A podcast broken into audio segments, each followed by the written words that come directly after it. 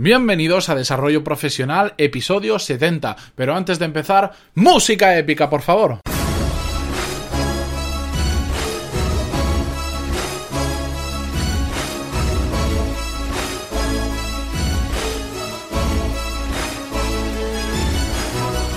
Buenos días a todos y bienvenidos a Desarrollo Profesional, el podcast donde hablamos sobre todas las habilidades, técnicas, estrategias y trucos necesarios para mejorar en nuestro trabajo, ya sea porque trabajamos para una empresa o porque tenemos nuestro propio negocio.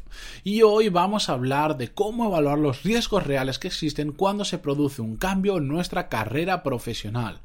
¿Y a qué me refiero con cambio en nuestra carrera profesional? No solo hablo de cambiar de empresa, sino también dentro de la misma empresa cambiar la responsabilidad de nuestro puesto de trabajo porque nos ascienden o nos mueven a un departamento nuevo. Y es que cualquier cambio en nuestra carrera profesional, la realidad es que nos asusta muchísimo. Pero nos asusta porque no nos gustan las situaciones que no podemos controlar. Tenemos un miedo irracional por el desconocimiento real de los riesgos que existen detrás de ese cambio. ¿Por qué? Porque no nos basamos en datos objetivos. ¿Y qué pasa? Que nos imaginamos todo lo malo que puede pasar. Nos ponemos siempre en la peor situación.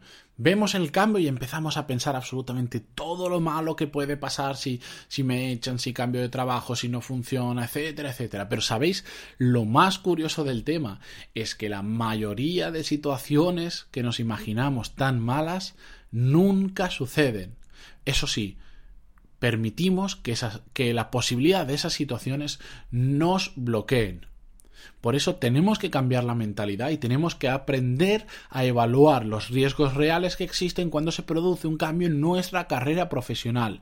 Y de esa forma vamos a conseguir no bloquearnos ante esas situaciones imaginarias que nuestra mente traicionera nos pone en la cabeza y nos repite una y otra vez. Pero ¿cómo?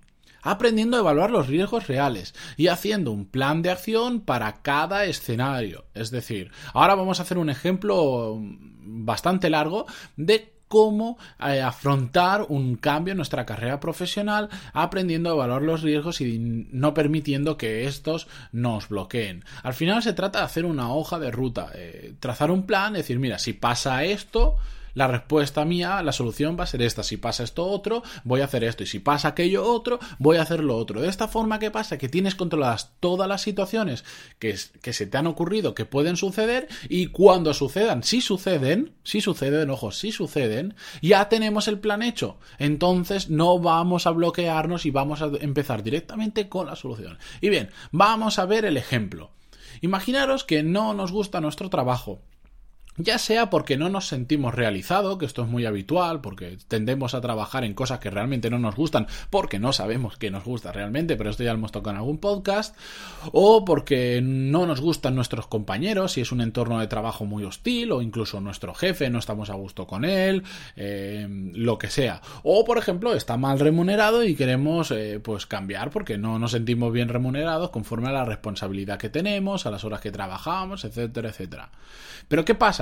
Que de normal tendemos a que nos asuste cambiar de trabajo. ¿Por qué? Porque siempre pensamos que mejor pájaro en mano que ciento volando. Es decir, mejor quedarme con lo que tengo que arriesgarme a otro trabajo que no sé si voy a encontrar, etcétera, etcétera. ¿Por qué?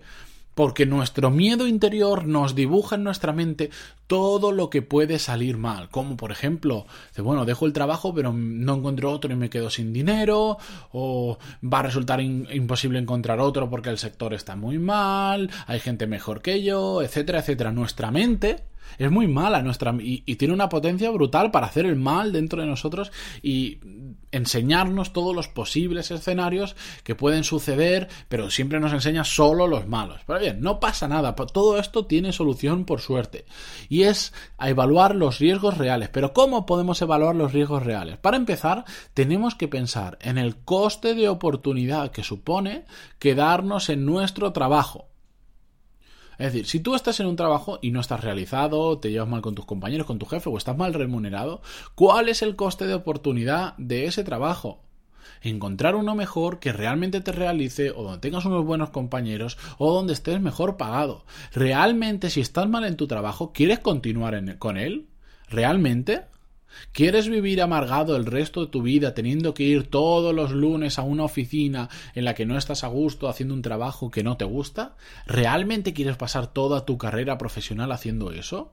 Pasamos muchas horas en la oficina, pongamos que trabajes horas ocho horas al día, estás trabajando un tercio de tu vida, un tercio del día y por lo tanto casi un tercio de tu vida, lo estás pasando en una cosa que no te gusta. ¿Realmente quieres vivir así? Plantéatelo. Bien, si das el paso y estás decidido en cambiar de trabajo, lo primero que tienes que hacer es hacer una estimación de cuánto tiempo vas a tardar en buscar trabajo. Bueno, esto es bastante fácil de hacer, simplemente es ver el sector, cómo se mueve, seguro que tienes compañeros de trabajo o de profesión que bueno, que han estado cambiando de trabajo y sabes que se tarda entre 3 y 6 meses en encontrar un trabajo de ese estilo, etcétera, etcétera. Entonces yo lo que te recomiendo es que ahorres o consigas el dinero suficiente para poder vivir todo ese tiempo sin trabajo sin tener que mal vivir. Es decir, si tú necesitas, sabes que tardas unos seis meses en encontrar el trabajo que quieres, ten dinero como mínimo para poder vivir esos seis meses sin tener la preocupación del dinero. Es decir, hazte un colchón de dinero necesario para poder vivir durante el tiempo que no estés ingresando. Aquí hay una teoría muy interesante que me gusta, que quiero compartir con vosotras y, con vosotros y, lo haré más adelante en un podcast entero porque se lo merece y es eh, que una teoría que dice, una de las tantas que dice que uno es rico dependiendo no del dinero que tiene, sino de la cantidad de meses que puede vivir sin trabajar. ¿A qué se refiere? A que tienes el suficientemente dinero ahorrado y tu nivel de gastos es un nivel determinado que te permite vivir X meses sin trabajar y así medir la riqueza. Tú puedes vivir un año sin trabajar porque tienes controlados tus gastos y tienes ahorros suficientes, entonces tu riqueza es un año. Tienes seis meses, tu riqueza es seis meses. Y a eso es a lo que me refería antes. Tenéis que ahorrar, hacer ese colchón necesario para poder estar esos seis meses o los que sean necesarios para encontrar otro trabajo y que el dinero no os afecte mentalmente o la falta de dinero no os afecte mentalmente. Si no tienes ese dinero ahorrado, ya sabes, empieza a ahorrarlo. ¿Cómo? Empieza reduciendo tus gastos al máximo. Segurísimo, segurísimo que tienes un montón de gastos superfluos que te puedes eh, ahorrar. Y intenta también conseguir todo el dinero extra. Deshazte de esas cosas que realmente no son útiles y que puedes vender en cualquier aplicación de estas de segunda mano, etcétera, etcétera. Hazte ese colchón. Y si ya tienes ese colchón hecho, yo te animo a que, des el paso y afrontes ese cambio que quieres hacer. Da igual si es para otra empresa o otro puesto de trabajo, me da igual. Afróntalo y vea por él, piensa cuáles son los riesgos reales de perder ese trabajo o de cambiar ese puesto de trabajo. Aquí os quiero hacer una reflexión muy interesante que es pase lo que pase, imaginaros que pasa lo peor de lo peor, la peor de las situaciones que puede reflejar vuestra mente, ¿creéis que vais a vivir bajo un puente? ¿Realmente lo creéis? Yo no conozco ni una persona, y os estoy hablando que no vengo de un entorno elitista, no conozco ni una persona que le ha pasado algo tan malo que termine viviendo bajo un puente. Todos al final terminamos encontrando una solución a nuestros problemas y ya os aseguro que nadie termina viviendo bajo un puente. Por eso, cuando evaluéis los riesgos reales de un cambio, pensad en ello, qué es lo peor que os puede pasar y prever un plan para remediarlo.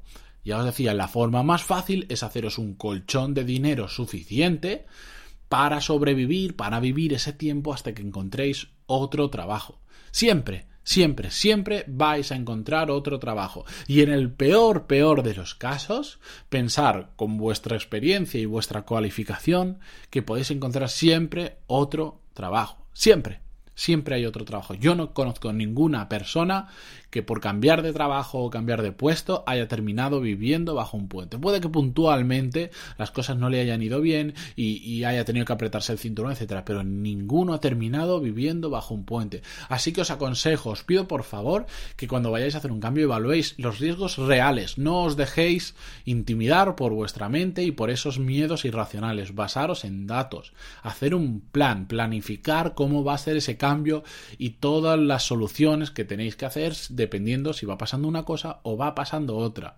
¿De acuerdo?